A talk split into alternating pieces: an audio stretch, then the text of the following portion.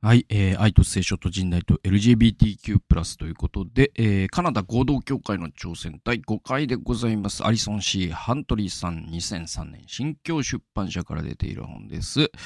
えー、まあ長らくですね、このシリーズ続けてきたんですけど、今日で最後なのかなという感じでございます。えー、まあ前回なんか扉の言葉集多かったんですけど、今回も扉の言葉ありまして、えっ、ー、と、197ページ、これ15章の扉の言葉言葉2つあるんですよ。えっとね、えー、人数が少なくても、えー、資料深く献身的な市民が世界を変えられることを決して疑うな。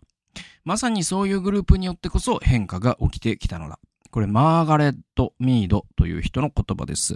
で、これね、似たやつで、あの、斎藤浩平さんの人申請の資本論で紹介されていた、えー、っとね、あれはだ、な、誰だったかなうんとね、3.5%チェ、エリカ・チェノウスという、この人フェミニスト活動家なのかな？あ、いや違う。えっとね、学者なんだわ。そうそう。エリカ・チェノウスって結構ね、有名な学者さんで、あの、他でも僕引用見たことある。で、エリカ・チェノウスさんの言葉で、あの、3.5%、言葉っていうか、まあ、研究ですよね。実証的なね。メタアナリシス的なね。で、それが、その、これ社会学なんですけど、いわゆるね、3.5%の人が真剣にその変化を望むときに社会は変わるんだっていうね。だからこの実感よりも全然少ないんだよね。で、あのー、この辺が多分ね、日本だと3.5%よりというより多くなる可能性がある。それはね、あのね、うんと、山岸さんという社会学者の研究によって、日本ってね、ちょっと、その、やっぱひらめきょろめっていうか、周りがどう思ってるかっていう日和見期間が長いんですよね。相当多くの人が手を挙げて初めて手を挙げれる人たちの集まりだから、それがなかなか難しいんだけど、まあこれはあくまで欧米の話かもしれないが、つまり、その女性の参政権の時もそうだし、公民権運動の時もそうだしね。えー、まあ今のその、なんだろう、グレタ・トゥンベリさんのね、えー、ああいう運動とかもそうかもしれないけど、いわゆるその、本当に社会このままじゃまずいぞって思う人が3.5%に達した時に、その世の中って変わっていくんだよっていうね、そういう、なんか案外少ないじゃないですか。もっと必要かと思っちゃうじゃないですか。まあもしかしたら日本だったら13.5%ぐらいになるかもしれないけど、でもやっぱり日本だって変わってきたわけで、で、だから、うん、そういう希望っていうのは、なんつうのかな。だから、うんと、その、教会が僕はやっぱりその、ね、えっと、性の多様性をね、喜ぶ。そして同性を、同性愛を断罪、断罪しない教会になってほしいなと、心から僕は思っているし、だからこそこのように発言しているんだけど、えー、でもね、なんだろうかな、そのためにはまだまだ長いな、みたいなさ、例えばその100人いる教会だったらやっぱり50人、いや、今んとこやっぱ、ねえ、どうかな、9割以上は同性愛は罪だと思ってんじゃないですか？みたいな現状があるとしたときに、それを、なんていうかな、5割ぐらいが、5割以上、6割ぐらいが、えっと、同性愛が罪じゃないと思う人に変わらないと、オセロみたいに変わらないって思うかもしれないが、実はそのオセロの角みたいな現象があって、えっと、その3.5%ってところから、実はなだれ式に、もしその主張が理にかなっており、ね、実際多くの人の幸せになるんであれば、やっぱりそうやって3.5%から変わっていくっていうのは、なんか僕に、とってはすごい希望を与えてくれるね、言葉でもあるのかなと思ってますよ。えー、もう一つの言葉があって、えー、スタン・マッケイっていう人の言葉で、これもいい言葉なんですよね。時として、頭から心までの距離が最も遠いっていうですね。だからこれもさ、ほんと眼蓄あるじゃないですか。だからなんかその、ほんとそうなんだろうなと思いますね。その頭では、なんだろうな。だから、その LGBT の問題論じるときに、やっぱ世代問題ってほんと大きくて、で、やっぱり日本の教会が、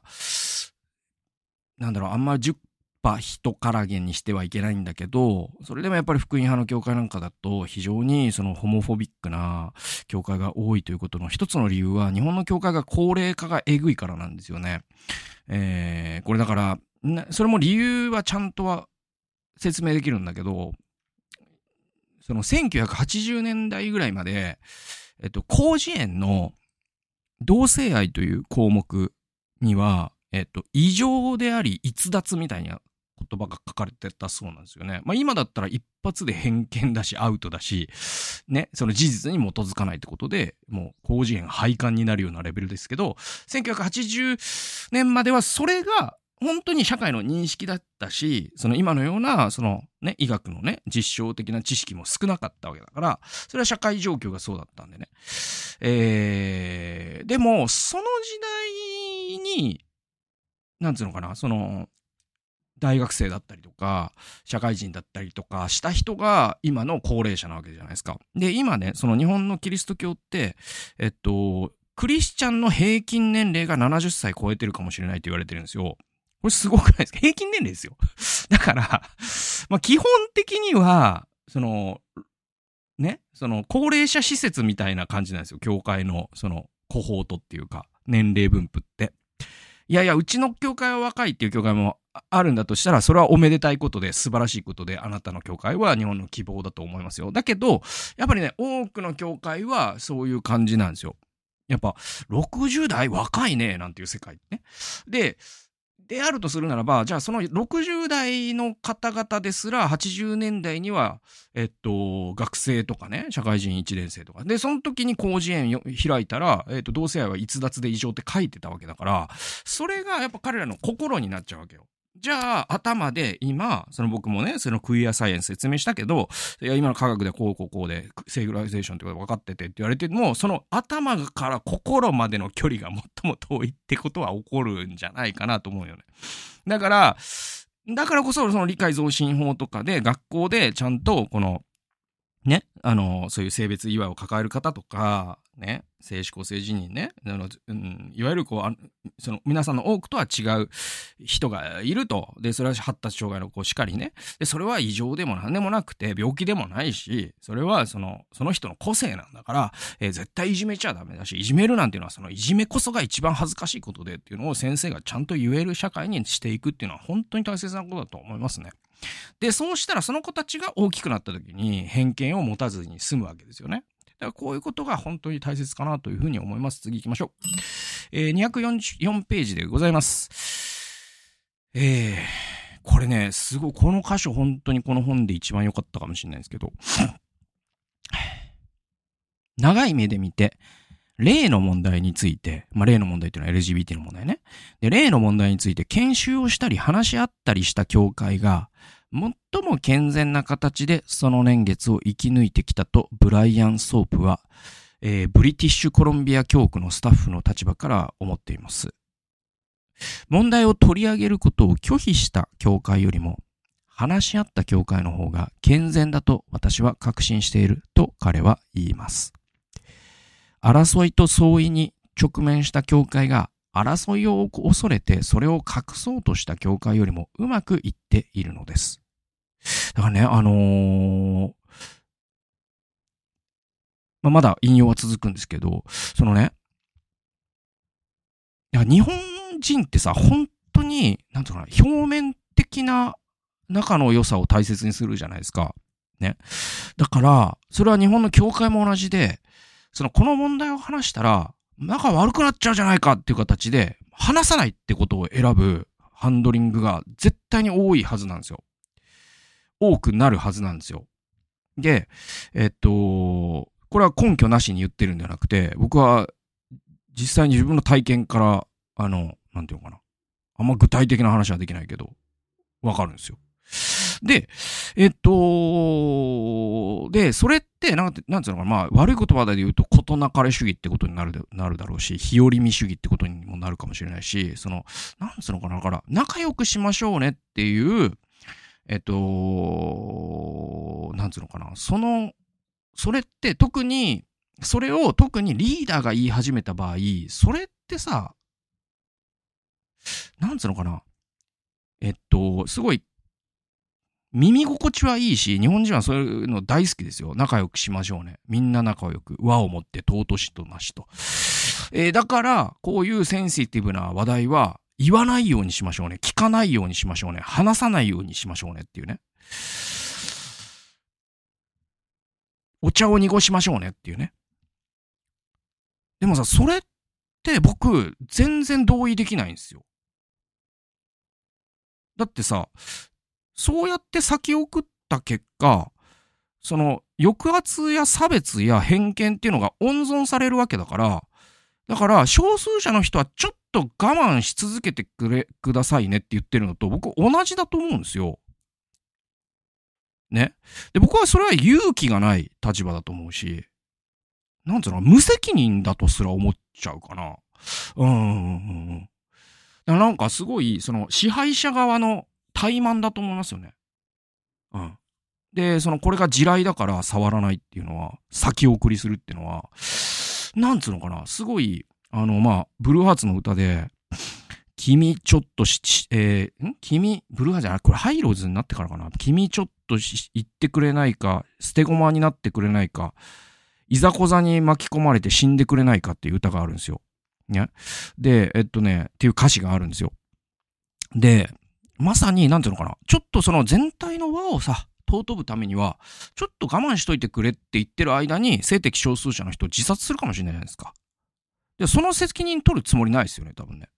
だから、すごいなんか、その問題の先送りという欺瞞に対して僕は一番腹立ってるんで。で、でえっ、と、そういう上で、で、カナダにも、カナダ合同協会にもいろんな協会があって、で、えっと、先送りにした協会もあれば、真正面からぶつかって分裂なんかも経験しながら、それでもこうやっていった教会もあって、で、このカナダの教会っていうのはまあ我々の先輩なわけ、我々の30年後の姿なわけじゃないですか。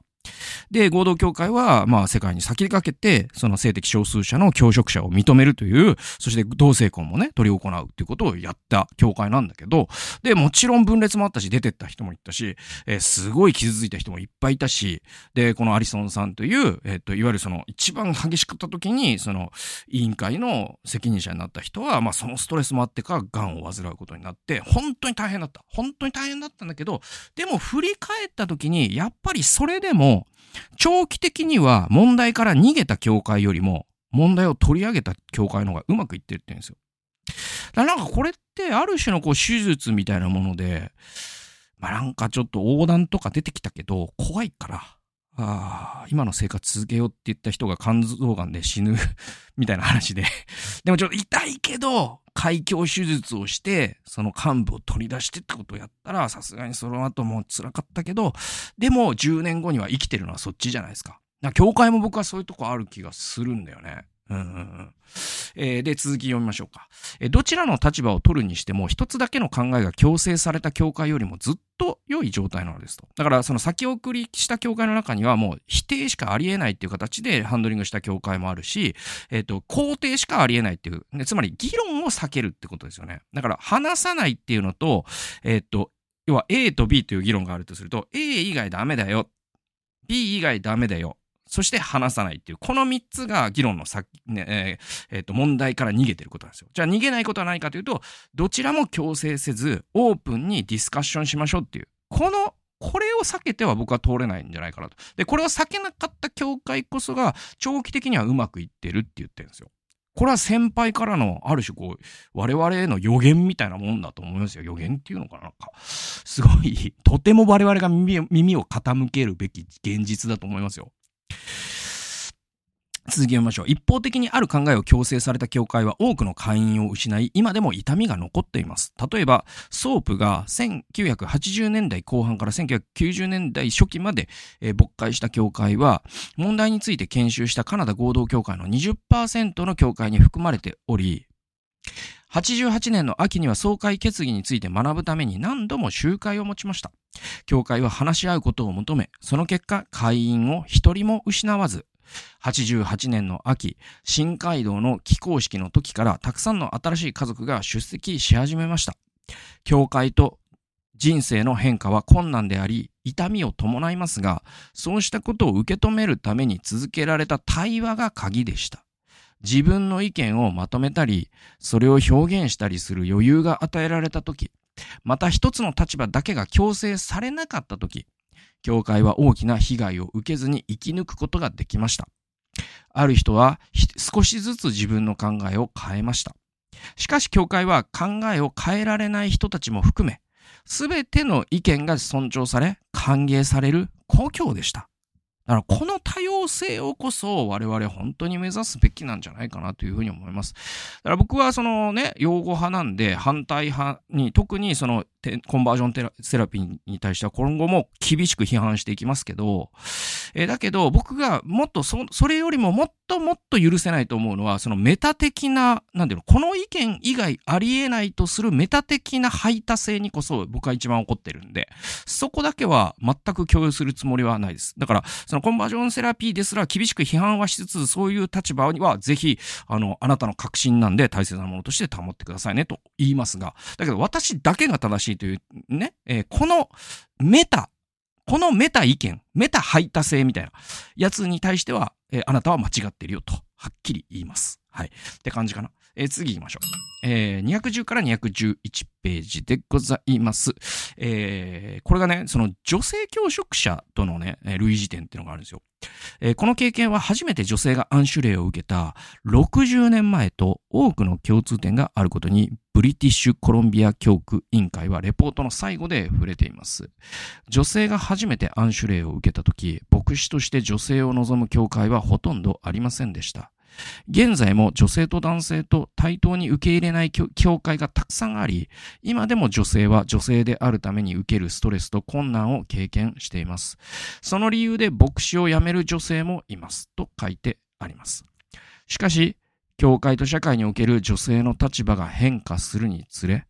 女性牧師は受け入れられるようになってきています。委員会はゲイとレズビアンについても同じことが起こることを願っています。レポートは次のような言葉で結ばれています。女性教師の場合と同様、教会がキリストの体なる教会全体を豊かにするために、ゲイとレズビアンだからこそもたらしうる賜物を感謝できるようになることを願ってやみませんと。だからまあ、僕はごめんなさい、これも立場はっきりししとくと、その女性教職者を認めない教団があるのは存じていますが、僕はそれは聖書的ではないと思います。はい。僕はね。僕はね。そう、全員がそう思うべきだとは思わないけど。はい。なんつうのかな。そのパウロが女性が教会で黙っとけっていうやつを、未だにそれを金貨玉状として言ってるっていうのは、教科、えー、聖書の方向性を間違っていると、まあ、リチャード・ボーカムの言葉を借りて言うならば思うからです。はい。だから、女性を教職者から排除することは福音的ではないと僕は思うかな。うんうん。何でも言うけど、これが絶対だと言ってるわけではなくてね。うん。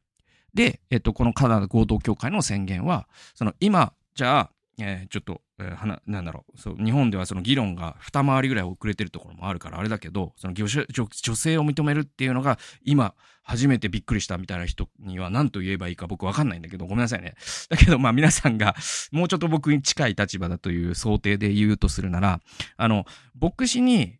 女性がいるっていうのは、教会のプへの神からのプレゼントじゃないですか。僕、本当にそう思いますよ。本当にそう思います。僕、女性の牧師先生何人も知っているし、そしてまたその柳沢みどりさんという僕のね、その先輩の FVI のカタリストもね、えー、いるし、湯本さんもそうだけど、やっぱりなんかね、その、女性ってすごいんだよ。うん。で、あのー、なんだろう、その優劣とかじゃなくて、あの、なんていうのかな。世界から女性教職者が消えたなら、教会はすごく悪くなると思う。なんつうのかな。その料理から塩が消えたら料理はまずくなるのと一緒。うん。で、やっぱりその女性牧師だからこそ話せる語り口があるし、視点があるし、聖書の読み方がある。で、それから得てる教会がね、そっから学んでるプレゼントってとんでもなく大きいものがあると思うんですよ。で、僕はゲイやレズビアンね、LGBTQ も同じだと思います。LGBTQ ならではの視点っていうのが絶対にあって、で、藤本先生なんかは、まあ、やっぱりそれが、その、ある種のこう排除されたものの明晰さっていうのかな。いわゆるだから、あの、ベテルの家とかね、北海道のベテルの家なんかは、統合失調症のね、一生治らないと言われた、そういう人たちは預言者だっていうふうに言ってるんだけど、まさにその、LGBTQ という特殊なね、賜物、神様からのプレゼントをいただいた、その人たちが聖書を読む、その読み方っていうのは、教会への贈り物に、僕は必ずなると信じてますね。えー、次行きましょう。えー、あと2箇所、3箇所あるな。えー、っと、次も扉の言葉で、えー、213ページ、えー、16章の扉の言葉、マーティン・ルーサー・キング・ジュニアの言葉ですね。この信仰によって、絶望の山から希望の石を切り出すことができると。ね、これもいいですよね。この信仰、だから信仰によって私は絶望という山から希望という石を切り出すことができると。これ、痺れますよね。かっこいいですよね、この言葉ね。次行きましょう。えー、215ページです。えー、デニス・スティムソンは PFLAG のメンバーです。彼の二人の息子はゲイです。性的思考は、で、えっ、ー、と、スティムソンの言葉ですね。性的思考は神が与えるものです。神が私たちの子供をこのように作りました。そして私たちの神は誤りを犯しません。と強調します。だから神は息子を間違って作ったわけじゃないって。スティムソンさんは言うんですよ。ね。彼の二人の息子はゲイですけど、神様は間違って男に作ろうと思ったけど、うっかり手が滑ってゲイになっちゃった。違う。このゲイのままで神様は完全に素晴らしく作ってくださったんだってスティムソンは、スティムソンは、さんは言ってるわけ。カナダ合同協会の決議は、ゲイとレズビアンとその家族には大きな励ましのメッセージになったと思っています。こういう立場を取ることによってカナダ合同協会はゲイとレズビアンが人間であり、社会のクズではないことを伝えたのです。また、まだ多くの扉が閉まっていますが、この扉が開かれたことは大切な一歩です。彼は教会の発言が今でも社会に影響を与えると思っています。たとえ人数が減っていても、教会は大きな影響力を持っており、カナダ合同教会が踏み出した重大な一歩も大きな力を持っています。人々は、見てごらんなさい。カナダ合同教会はこのような決議をしても潰れなかったよ、と言うでしょう。この決議は人の態度を変える力にもなると思っています。みんな賛否両論を聞くことができるし、自分の尊敬している人が真剣にこの課題について学び、決議したことを知ります。まだ迷っている人にこそ、その意義は大い、大きい。雪だるまのような効果があり、理解者が増えれば、さらに理解者が増えると思っています。だこのスティムさんというね、合同協会のまさにそのね、ゲイを許容するその決議のね、一人のメンバー。で、この人のね、二人の息子がゲイだと。で、この言葉本当に、なんだろうな。本当にそうだと思いますよね。神様が二人をゲイに作られたんですよ。そして神様は誤りは犯してない。で、前も僕言ったことあると思う、個人的な体験として、あの、まあ、僕のね、その、親友の土畑くんという、その まあ、札幌で統制会というですね、まあ、小児障害児医療という、まあ、いわゆるこう、人工呼吸器とかをね、その障害があってつけなきゃいけない子供たちの医療をしている、まあ、日本の先駆者なんですけど、まあ、彼の奥さんもね、あの、お医者さんで、で、えっと、さ、えっと、北海道大学の医学部と、いや、旭川医大で、なんかのきっかけで出会って、で、えっと、交際して結婚するんですよ、二人はね。で、学生結婚なんですよね。でね、彼がね、すごい、あのー、言ってたので、好きな、好きなっていうか、本当に教えられた話があって。で、それがね、その結婚前であったと思うんですけど、それが、その、あ、なんか、そのクリスチャンで医者を目指す学生がここにもいるんだ、みたいなところが二人の出会いの一つのあれだったらしいんですけど、その、野又くんは外科医になるって言ったんですよね。今の奥さんにね、その時に。で、なんでって聞いたら、あの、僕はその神様が間違って作ってしまったがゆえに苦しんでいる子供たちをその間違えた部分、例えばだからね、その先天的な奇形とかっていうことなんだけど、それを直してあげたいんだって言ったんだって。で、その時に奥さんが、もう後にも先にもないぐらい怒ったそうなんですよ。で、なんでそんなに怒ってるのかと思って聞いてみたら、神様は間違って人を作らないって彼女が言ったそうなんです。つまり、その障害っていうもの、まあダウン症とかね、自閉症とかいろんな障害があるでしょう。だけど、先天的な障害。それは神様の手が滑ったんじゃないと。その我々は病気と呼んでいるかもしれないが、神様はプレゼントとして、その子に、その賜物、特別な賜物を与えてくださったんだという世界観。その世界観に抵触するようなことをドバタ君が言ったから起こったんですね。で、それが多分彼のキャリアを決定づけてるんですよね。で、今彼は、そのみんな違ってみんないいっていうですね、その障害児からこの社会はどれだけ多くのことを学べるかということを啓発する、え、人となっていったっていう、まあ僕の親友の物語があって、それとも僕はこれは重なることなのかなというふうに思いますね。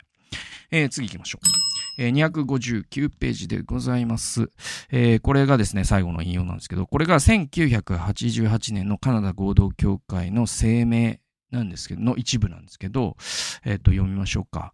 同性愛嫌悪は、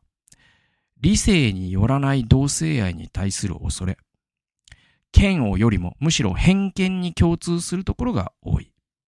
恐れだけでなく憎悪も含む。ゲイと間違えられそうな態度、過去、特に同性の人に対する愛情を表す態度、過去閉じるを避けようとする。えー、異性愛者が自分の中にある同性愛感情を恐れるところから出てくる。私たちは共同体として、自らの同性愛嫌悪を受け止め、この文化や制度と教会の中に根深くある偏見に立ち向かう責任を果たさねばなりません。まあ、同性愛嫌悪ってですね、ホモフォビアと言われるんだけれども、まあ、こう、第何回だったかで僕が言ったように、悔い改めるべきは同性愛者ではなくて、教会の側だと思います。教会は自らのホモフォビアをこそ、偏見をこそ悔い改めるべきだと心から僕は思っております。ということで、カナダ合同協会の挑戦第5回最終回をお送りしました。次回からまたですね、新しいシリーズ始まりますので、よろしければお聴きください。それでは皆さん、さようなら。